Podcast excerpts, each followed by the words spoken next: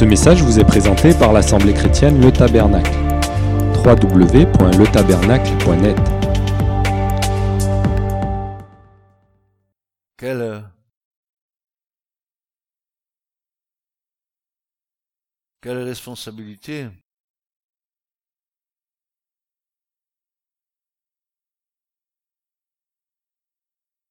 Quelle responsabilité d'annoncer la parole?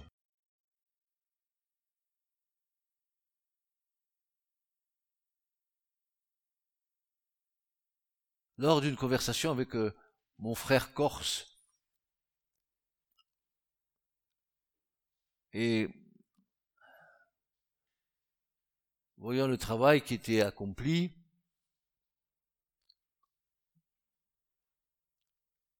je me disais, mais moi, je suis qu'un évangéliste. Toutes ces choses-là.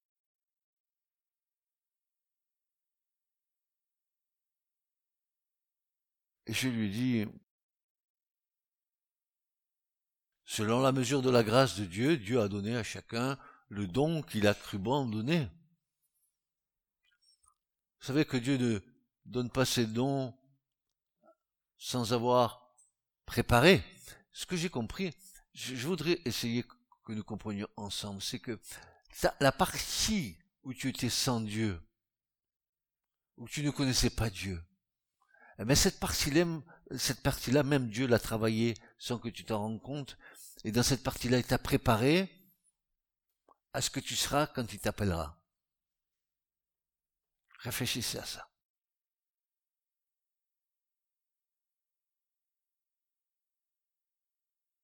C'est une, lourde responsabilité.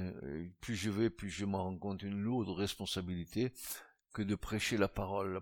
Prêcher la parole, c'est pas prêcher prêcha, verset derrière verset, pour exposer notre science théologique de la parole. Il faut que la parole de Dieu, quand elle soit annoncée, elle ait un effet. Euh, la parole de Dieu ne vient pas vers nous sans en avoir accompli tout son effet. Et elle retournera à Dieu, ayant accompli ce pourquoi elle a été envoyée. Mais quelle lourde responsabilité. C'est question de salut des âmes, c'est question de croissance des âmes, c'est question, pas seulement ça, d'amour, d'entourer les âmes.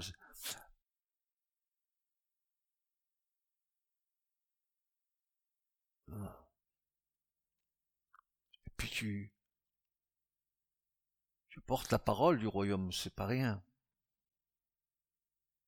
Une parole cette fois épurée, que nous donnons, que nous transmettons.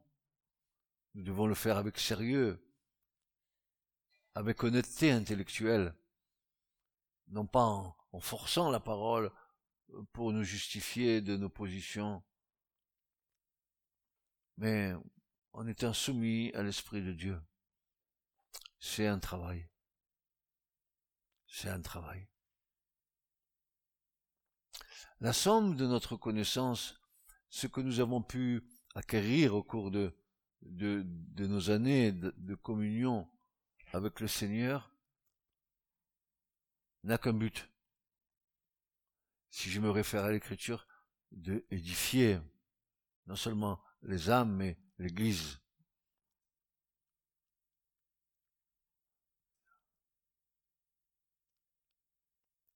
De donner une nourriture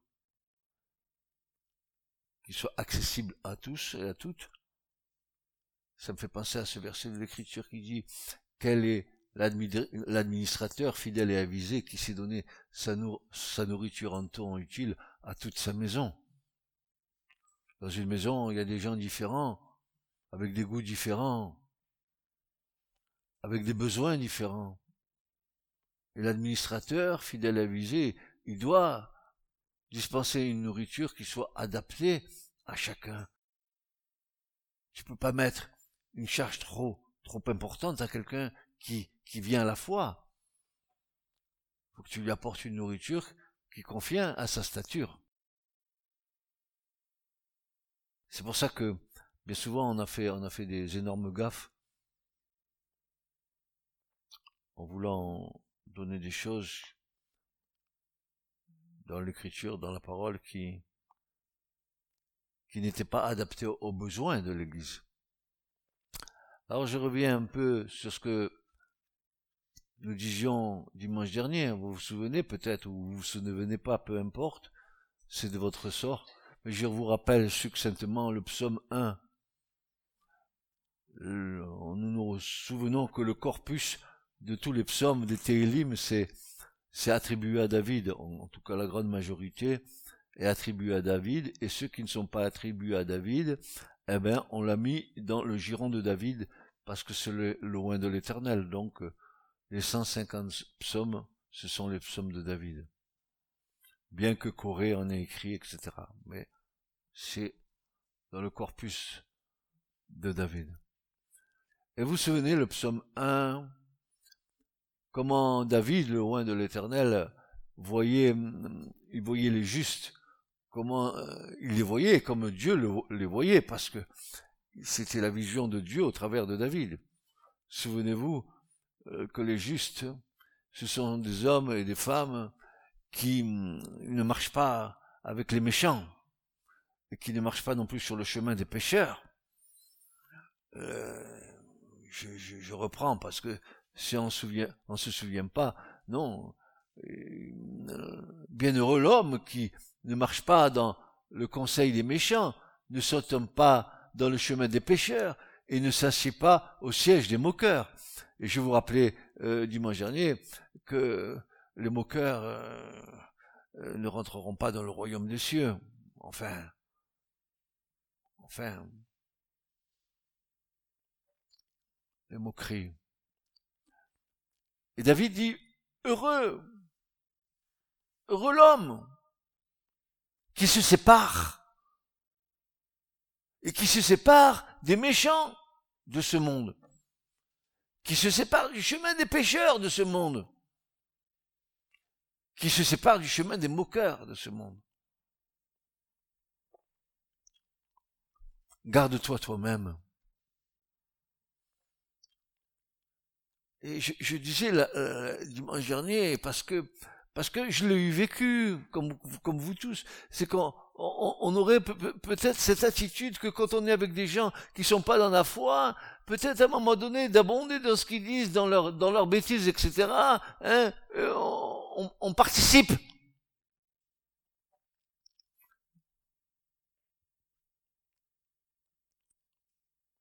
Et David dira non, non, non.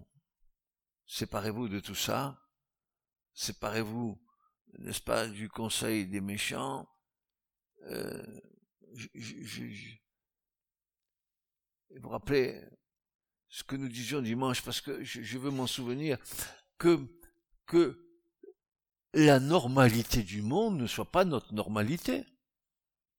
C'est pas parce que le plus grand nombre fait des choses que forcément le plus grand nombre a raison.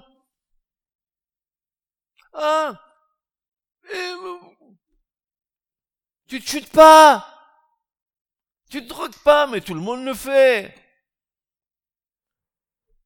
Tu fumes pas des pétards. Ça fait du bien. Tout le monde le fait.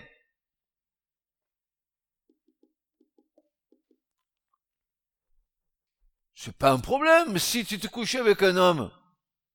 Toi l'homme, avec un homme. C'est pas un problème si toi femme tu te couches avec une femme.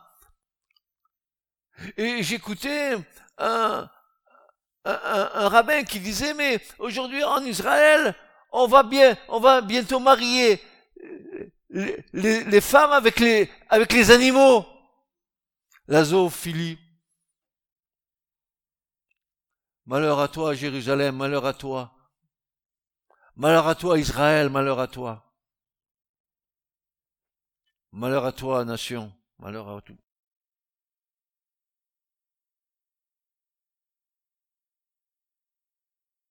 Alors, on n'est pas dans le chemin des, des méchants, on ne marche pas dans le chemin des pécheurs, on n'est pas dans le, dans le chemin des moqueurs. Alors, qu'est-ce qui fait que euh, que est-ce que c'est suffisant de se séparer, hein, de se mettre à part de, tout ça, si il n'y a pas un complément qui devient essentiel Ben oui, David dira, mais, mais bien heureux, hein, bien heureux, celui qui a mis son plaisir en la loi de l'Éternel et médite dans sa loi nuit et jour. Ah voilà. Voilà, voilà, voilà. Voilà. Voilà. tu te sépares de tout ça parce que tu, tu as médité la loi du Seigneur, parce qu'elle t'a enseigné, parce qu'elle t'a appris qu'il n'y avait rien entre les ténèbres et la lumière, parce qu'elle t'a appris qu'il n'y avait rien entre la, la pureté et l'impureté. Je me rappelle dans un prophète, euh, je crois que c'est dans le prophète Ézéchiel, où, où, Dieu disait au prophète, mais si tu sépares ce qui est profane de ce qui est pur, si tu sépares les choses saintes des choses impures, alors tu seras comme ma bouche. Tu parleras de la part de l'éternel. Mais sépare! Ne crois pas que Dieu va t'utiliser si tu n'as pas fait la séparation. Comment un Dieu si pur, si saint, pourrait-il confier les perles d'en haut à des gens tordus?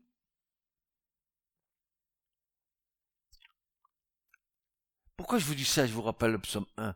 Parce que je vais attaquer avec vous un psaume qui, euh, euh, qui a mis la zizanie entre les juifs et les chrétiens. C'est le psaume 2. Mais à l'origine, le psaume 2 n'était pas le psaume 2. À l'origine, le psaume 1, c'était le psaume 1 plus le psaume 2. C'était un seul et même psaume. Donc le 1 et le 2 en réalité, c'était le psaume 1. Pour des raisons qui plus tard ont fait que nos frères juifs les ont séparés. Alors aujourd'hui, nous avons le psaume 2. Mais dites-vous bien qu'il fait qu'un seul psaume avec le 1. Et il commence comme ça, ce psaume. Une interrogation. Lama. Pourquoi? Pas lama dans les Andes. Vous savez, les lamas, que si vous les embêtez, vous crachez dessus. Non, non, je parle de lama en hébreu. Pourquoi? Pourquoi? Qui parle comme ça? Qui dit pourquoi? Ben, C'est David.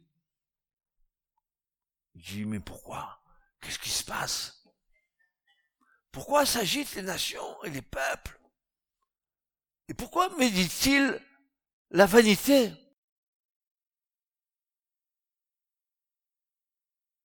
Quel est le but ce matin de voir ce psaume? C'est que ce psaume,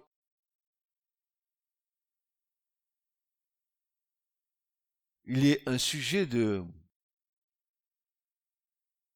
de friction. J'atténue le mot. De friction, entre les juifs et les chrétiens. Les uns disent, les chrétiens, le psaume 2, les prophétiques, c'est le Christ. Et les juifs, ils nous parlent simplement du psaume avec David. Et le Messie, le Christ, ils vont dire Machiar, mais ils vont pas dire Christ. Ils vont pas dire le Fils. Alors, il va falloir que nous, on retrouve nos billes là-dedans. Hein? De quoi il nous est parlé dedans? Qu'est-ce qu'il nous est dit? Eh ben, nous allons voir comment nos frères juifs interprètent ce psaume pour savoir comment nous, et que les pères de l'Église, eux, ont interprété ce psaume. Il y a une grosse différence, vous comprenez bien, que les pères de l'Église ont vu immédiatement dans ce psaume euh, le Messie, le Christ. Et les Juifs, ils vous disent, ils vont vous démontrer dans leur théologie que ben, c'est pas le Christ. Alors voilà, ça frictionne, ça frictionne. Mais on va quand même écouter ce qu'ils nous disent. Peut-être que peut-être que, on doit se rappeler que ils sont la racine. Oh, à toutes fins utiles. Ils sont la racine quand même. C'est eux la racine, c'est pas nous. Eux, c'est la racine. Alors on va écouter ce qu'ils ont à dire. Alors, David, il va dire, mais pourquoi, pourquoi? Ah, ça s'agite. Pourquoi ça remue comme ça? Pourquoi les nations? Et notez bien que euh, David, il va, dire des choses étranges. Il aurait pu se contenter de dire pourquoi s'agitent les nations, mais dit-il la vanité? Non, il a dit pourquoi s'agitent les nations et les peuples? Quelle différence y aura-t-il entre les deux? Qu'est-ce qu'il veut nous dire, David? Je pensais que les nations, c'était des peuples. Et que des peuples, ça pouvait être des nations. Et quelle différence entre les deux? Pourquoi David dit ça? Mais pourquoi donc les peuples se rassemblent-ils? Et pourquoi les nations se mettent à réfléchir en vain, à comploter, à tramer? Et qui pose cette question? Eh C'est bien David qui la pose. Alors, ici, nous vous voyons dans ce psaume. Vous le connaissez, ce psaume au moins? Vous l'avez lu au moins une fois dans votre vie? Même deux fois peut-être? Eh, Une fois, deux fois, trois fois, c'est le témoignage. Ah, vous l'avez lu au moins trois fois, c'est bien. Qui l'a lu au moins une fois? Et qui l'a lu au moins deux fois? Qui l'a lu au moins trois fois? D'accord. Donc, pour ceux qui l'ont lu au moins trois fois, vous allez comprendre ce qui va être dit maintenant. N'est-ce pas? Alors, ce psaume que David compose, il le compose au début de sa royauté. Et voici que, parce que David est roi, que les nations et les peuples commencent à s'agiter. Pourquoi il s'agite pour David? Dites-moi, pourquoi? Qu'est-ce qui se passe?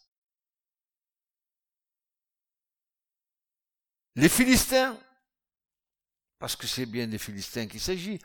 Euh, qui sont-ils aujourd'hui Peut-être euh, il y en a qui, savent qui sont ces Philistins aujourd'hui? Ce sont les pas, les, les Palétuviers ou les Palestiniens? Aujourd'hui, les Philistins, ce sont les Palestiniens.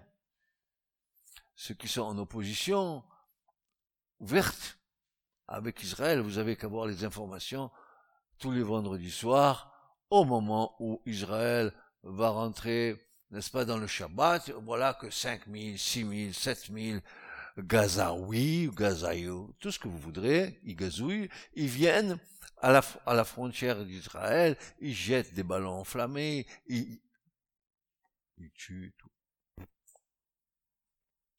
La haine est, est, est ancestrale, elle dure depuis un moment, hein. Elle dure depuis un moment. Eh bien, ce psaume que David compose, c'est au début de, de sa royauté. Les Philistins avaient entendu que l'on avait oint David en tant que roi sur Israël, et tous les Philistins sont montés pour chercher la mort de David.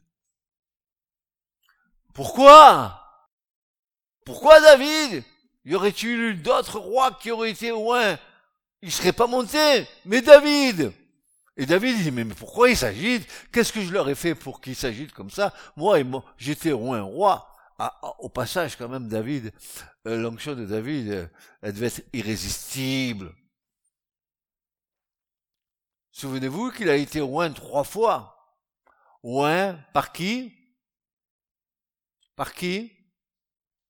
Qui c'est qui l'a roi la première fois Que Dieu lui a dit, va là-bas, dans, chez Isaïe, là-bas, et là-bas, je vais te montrer qui tu vas oindre. Qui est allé le oindre? Quel est le prophète qui est allé le oindre? Oh, vous êtes muet, hein?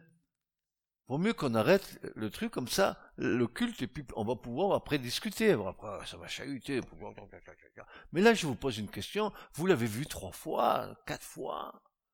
Qui a oint David pour la première fois, alors qu'il était berger, alors qu'il gardait les moutons de son père, alors que tous étaient dans la maison d'Ésaïe, le père de David, et que Dieu disait non, c'est pas celui-là, non, c'est pas celui-là, non, c'est pas celui-là, celui que je veux que tu vois, il n'est pas là. Allez le chercher. Qui était-il? David. Une onction. Une onction.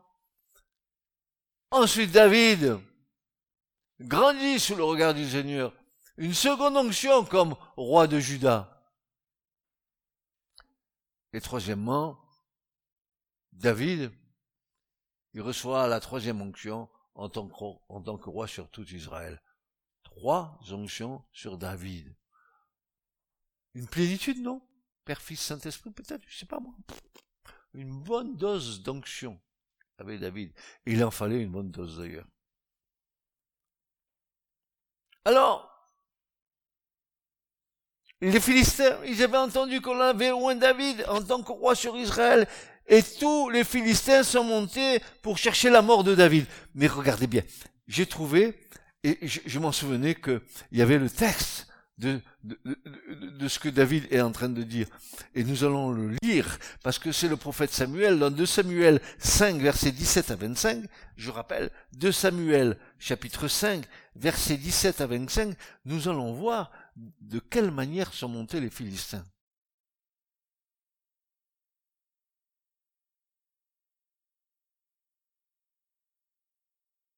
2 Samuel 5, versets 17 à 25.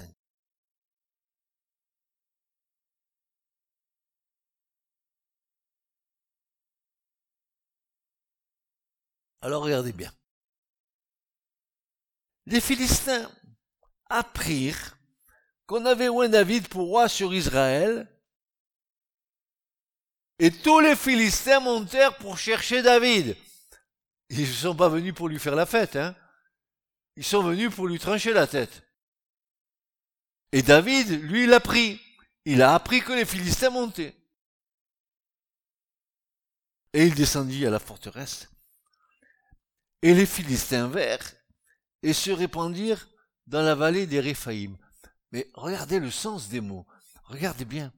Ils ne sont pas allés ailleurs que dans la vallée des Réphaïm. Qu'est-ce que c'est que cette vallée des Réphaïm? Ben, C'est la vallée où il y avait tous les géants. Vous vous rappelez de Goliath, tout ça? Qui sont euh, qui est venu euh, hein? Israël. Vous vous rappelez le petit David, tout petit avec les cinq pierres? Ils sont venus les affronter David dans une vallée occulte où les géants dominaient. C'est pas en vain que l'écriture nous cite le lieu. Les Réphaïm. Et David interrogea l'Éternel disant, Montrai-je contre les Philistins? Les livras-tu en ma main Et l'Éternel dit à David, Monte, car certainement je livrerai les Philistins en ta main. Et David vient à Baal Peratsim. Peratsim, ça veut dire euh, le seigneur des brèches. Baal, seigneur des brèches. Et là, David frappa, et il dit, l'Éternel a fait une brèche au milieu de mes ennemis, devant moi, comme une brèche faite par les eaux. C'est pourquoi il appela le nom de ce lieu Baal Perazim. Une, brèche faite par les eaux. Ça, ça, ça vous fait pas souvenir à quelque chose? Quand Moïse frappa les eaux, elles s'ouvriront de David est venu, il a fait une brèche au milieu des Philistins. Ou, dans le lieu même où où il voulait l'attirer dans la vallée des Réphaïm, n'est-ce pas? Et David les frappa et dit, l'Éternel a fait une brèche au milieu de mes ennemis devant moi, comme une brèche faite par les eaux. C'est pourquoi il appela le nom de ce lieu Baal Perazim. Et il laissait, il quoi? Leurs idoles. Avec quoi ils sont montés?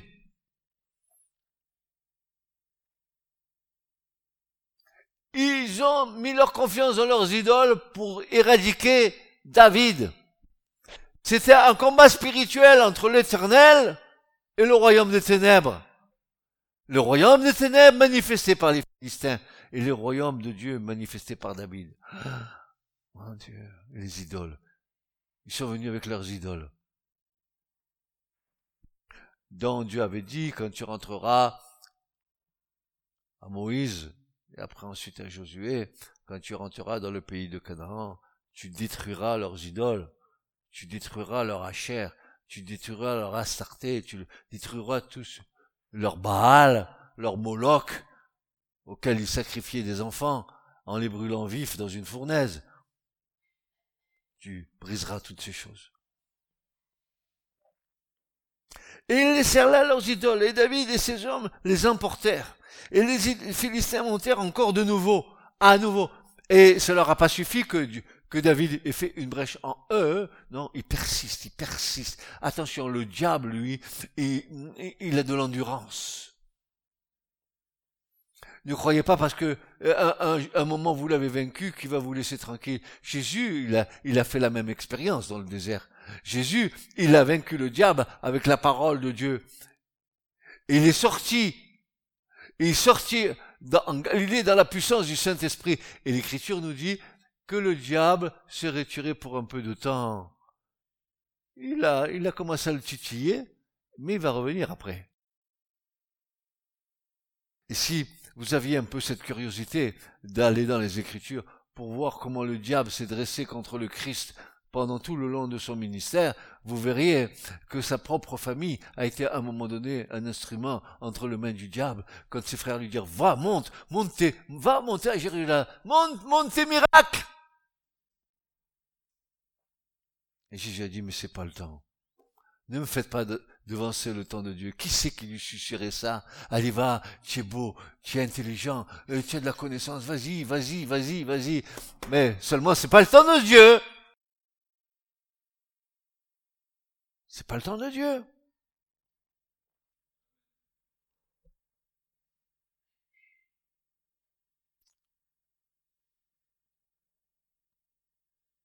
Alors ils montèrent encore de nouveau, ils se répandirent où encore? Eh ben dans le même lieu, la vallée des. Pourquoi on va changer de lieu? C'est là où il y a toutes les puissances qui agissent. Alors je viens, moi, Philistin avec mes idoles, je viens dans la vallée des Réphaïm, dans la vallée des géants, et je dis à David, viens, viens, viens, je vais, nous allons t'éradiquer. David vient, avec l'aide de Dieu, fait une brèche. Mais c'est pas suffisant. Il croyait que David, que c'était, c'était bon, qu'ils allaient retourner là-bas, euh, dans, dans leur Palestine bien-aimée. Non, non, non, ils reviennent avec leurs idoles à nouveau et dans le même endroit. Ils ont la vie dure. Ils se répandirent dans la vallée d'Ériphaïm, et David interrogea l'Éternel et lui dit, Tu ne monteras point, tourne-les par derrière, et tu viendras contre eux vis-à-vis des mûriers. Et aussitôt, alors là, là, là, c'est fantastique. David, le bien-aimé du Seigneur, n'a même pas à combattre. Dieu va lui dire, alors David, t'inquiète pas, la première fois, bon, ok, tu es allé, mais maintenant c'est mon affaire. Alors écoute David, quand tu vas entendre sur le sommet du mûrier un bruit de gens qui marchent, alors tu t'élanceras, car alors l'Éternel sera sorti devant toi pour frapper l'armée des Philistins. C'est Dieu qui va faire la chose. Et David fit ainsi, comme l'Éternel lui avait commandé, il frappa les Philistins depuis Geba jusqu'à ce que tu viennes vers Gézer.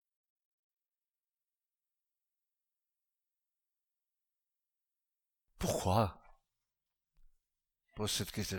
Mais pourquoi ils s'agitent contre moi? Mais qu'est-ce que je leur ai fait? Qu'est-ce que je leur ai fait? Pourquoi les nations et les peuples s'agitent contre moi? Pourquoi? Mais qu'est-ce que je leur ai fait?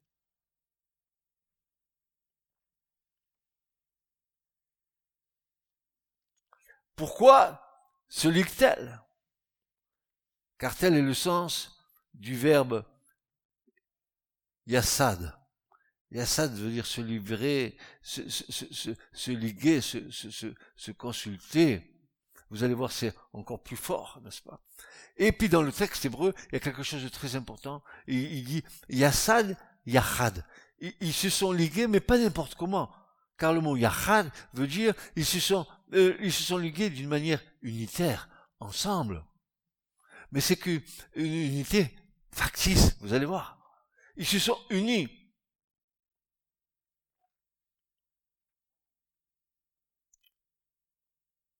Pourquoi ces nations s'agitent Et pourquoi les peuples mêlent-ils la vanité d'une façon unitaire ensemble?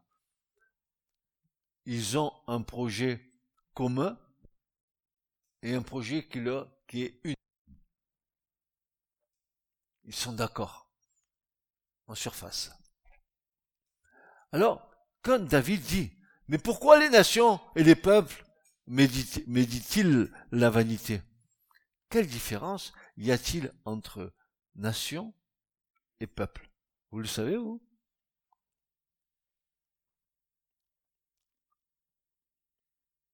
Les goyim les lechum en hébreu.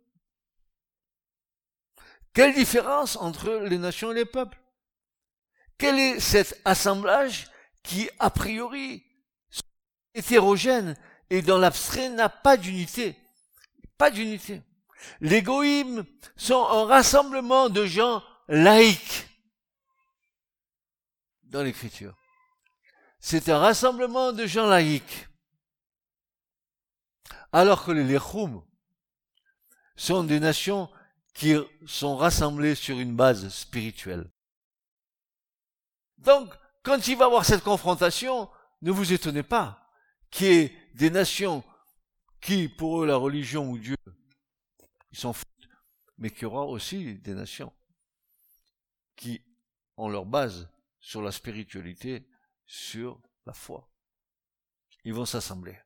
Mais je vous ai dit que c'était une, une assemblée, un rassemblement factice. Ils ont un but, mais leurs leur motivations sont totalement différentes des uns des autres. Ce n'est pas seulement un rassemblement pacifique, mais un rassemblement qui vit avec agitation. Ils sont pressés de tous côtés, excités comme une foule houleuse pour en finir avec David et ce qu'il représente. La lutte, le combat se situe à un niveau plus élevé entre le vrai Dieu et le faux Dieu au travers de ce que David représente. David représente le vrai Dieu. Et c'est une confrontation entre les ténèbres et la lumière au travers de David, loin de l'éternel. Ça faut le comprendre. D'ailleurs, quand vous regardez comment euh, l'affrontement se fait, euh, comment quels sont les éléments de l'affrontement, sur quoi ces peuples se, se basent, sur leurs idoles, euh, ils, vont chercher plusieurs leurs forces dans, des, lieux obscurs de ténèbres, la vallée des, des Réphaïm, etc.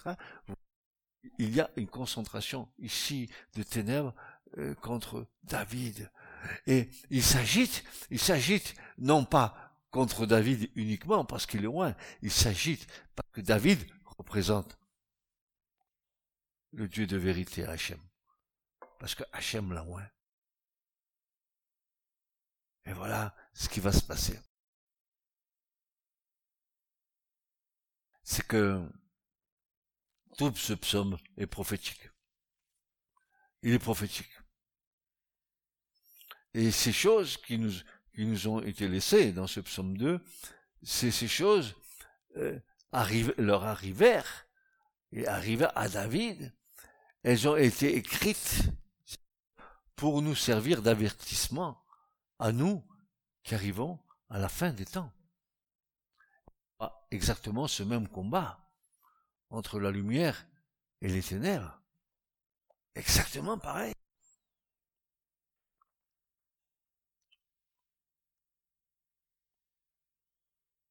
Or, ce type que nous voyons ici,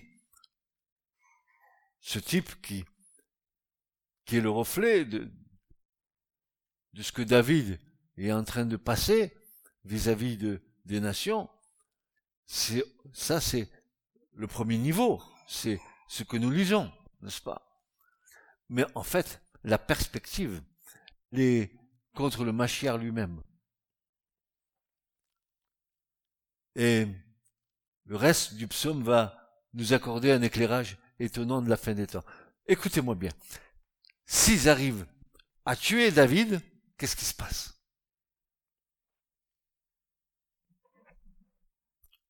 Réfléchissons. Soyons intelligents dans le véritable. Franchement, soyons intelligents dans la parole. Qu'est-ce qui se passe s'ils tuent David? D'où devait sortir le Messie Si David est tué, alors le Messie ne vient pas. Oui ou non? C'est bien ce que je pense.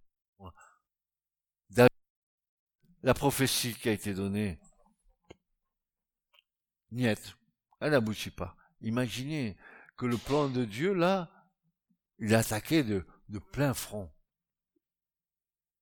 Il y a bien raison autre aujourd'hui que l'extension de territoire que, euh, que la Palestine veut. Il y a une autre raison bien plus profonde, sous-jacente, qui, est là. Que le monde ne voit pas parce qu'on est tellement féministe. On est tellement sentimentaliste. Les pauvres Palestiniens oppressés par ces odieux juifs. Voilà. On inverse les choses on appelle mal bien et bien mal. Vous rendez compte où on en est arrivé? Alors je pose la question, si David est, tué, et pourquoi il monte?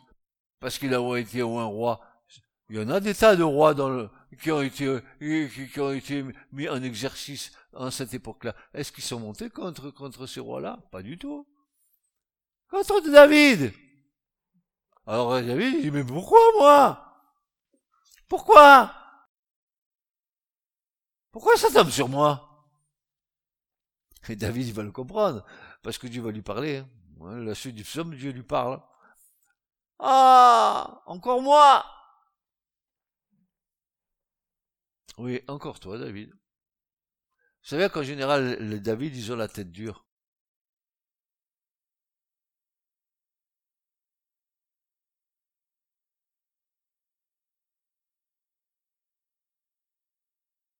Alors,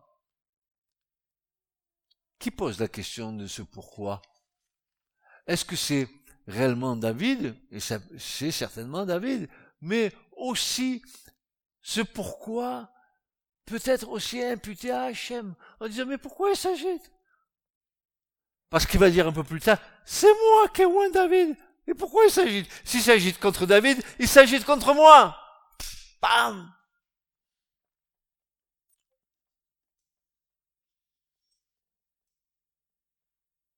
C'est pourquoi en tête du psaume, c'est soit David qui pose la question, soit c'est Hachem qui la pose. Mais Hachem pose cette question au peuple. Qu'avez-vous à vous rassembler? Pourquoi contre David? C'est moi qui ai instauré David. Qu'avez-vous à vous rassembler contre le Machiar C'est mon plan, moi, dit l'Éternel. Alors, allez-y, allez-y si vous voulez. Allez-y.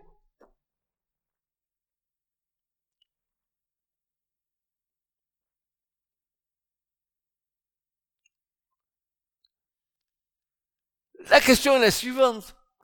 Comment osez-vous comploter contre le maître de l'univers au travers de son oin? Attention, nous parlons pas de Christ là, nous parlons de David.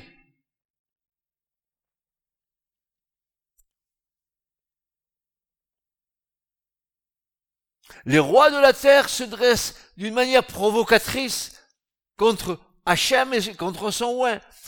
Pourquoi les princes se liguent-ils? Et ici, nous avons un éclairage supplémentaire. C'est ça l'hébreu. Ah, mes amis l'hébreu. Quelle langue? Quelle langue?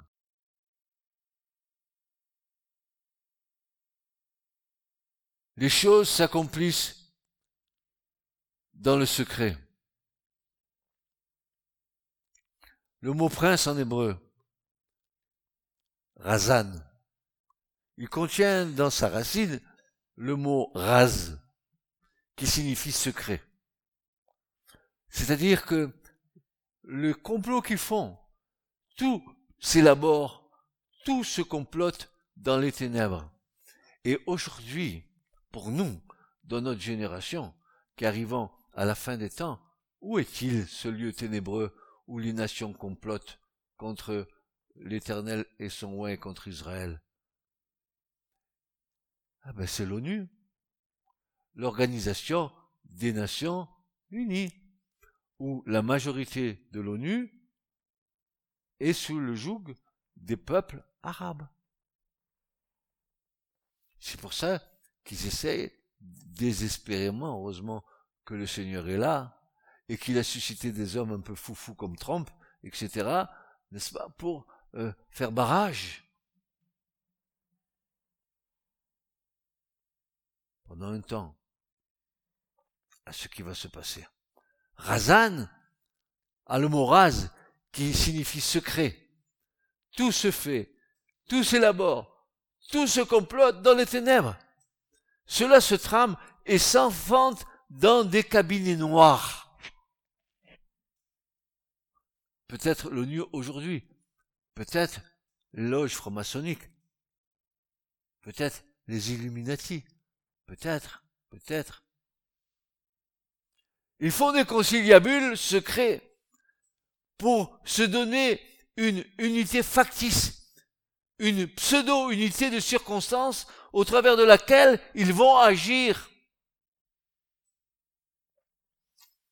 Leur unité est factice. Pourquoi? Car les motivations sont différentes entre les laïcs et les religieux. Vous avez vu la différence qu'il y a entre les religieux et les laïcs? Comment tu veux que ça ça se mélange? On dirait les pieds de la statue de Daniel, l'argile et le fer. Alors ça fait un pied. Mais le pied, il est contre nature. Et voilà. Hmm.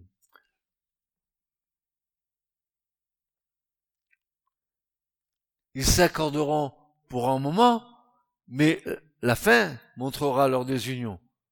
Si les nations et les peuples s'assemblent, voici qu'aussi les dirigeants, ceux qui sont à la tête, les rois et les princes aussi se dressent. Les rois et les princes et les, et les peuples et les goïms et les, et sont d'accord. C'est la première fois qu'on voit ça, que, que les dirigeants soient d'accord avec le peuple et le peuple avec les dirigeants. Ils sont d'accord ensemble pour quoi faire Eh bien, pour monter contre Israël. Nous, ah, ah oui? Qu'est-ce que, qu'est-ce qu'ils veulent faire? Mais qu'est-ce qu'ils veulent faire? Ah ben écoutez, je vais vous dire ce qu'ils veulent faire. Venez, exterminons-les. Psaume 83, de sorte qu'ils ne soient plus une nation et qu'on ne, qu'on ne fasse plus mention du nom d'Israël. Allez, c'est bon, on a compris. On a compris.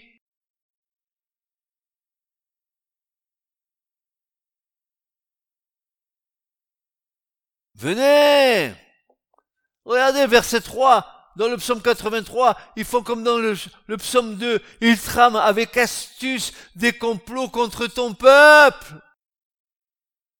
Ils consultent contre tes fidèles que, que tu gardes, qui sont cachés. Mais c'est ça, mes amis. Faut pas être aveugle.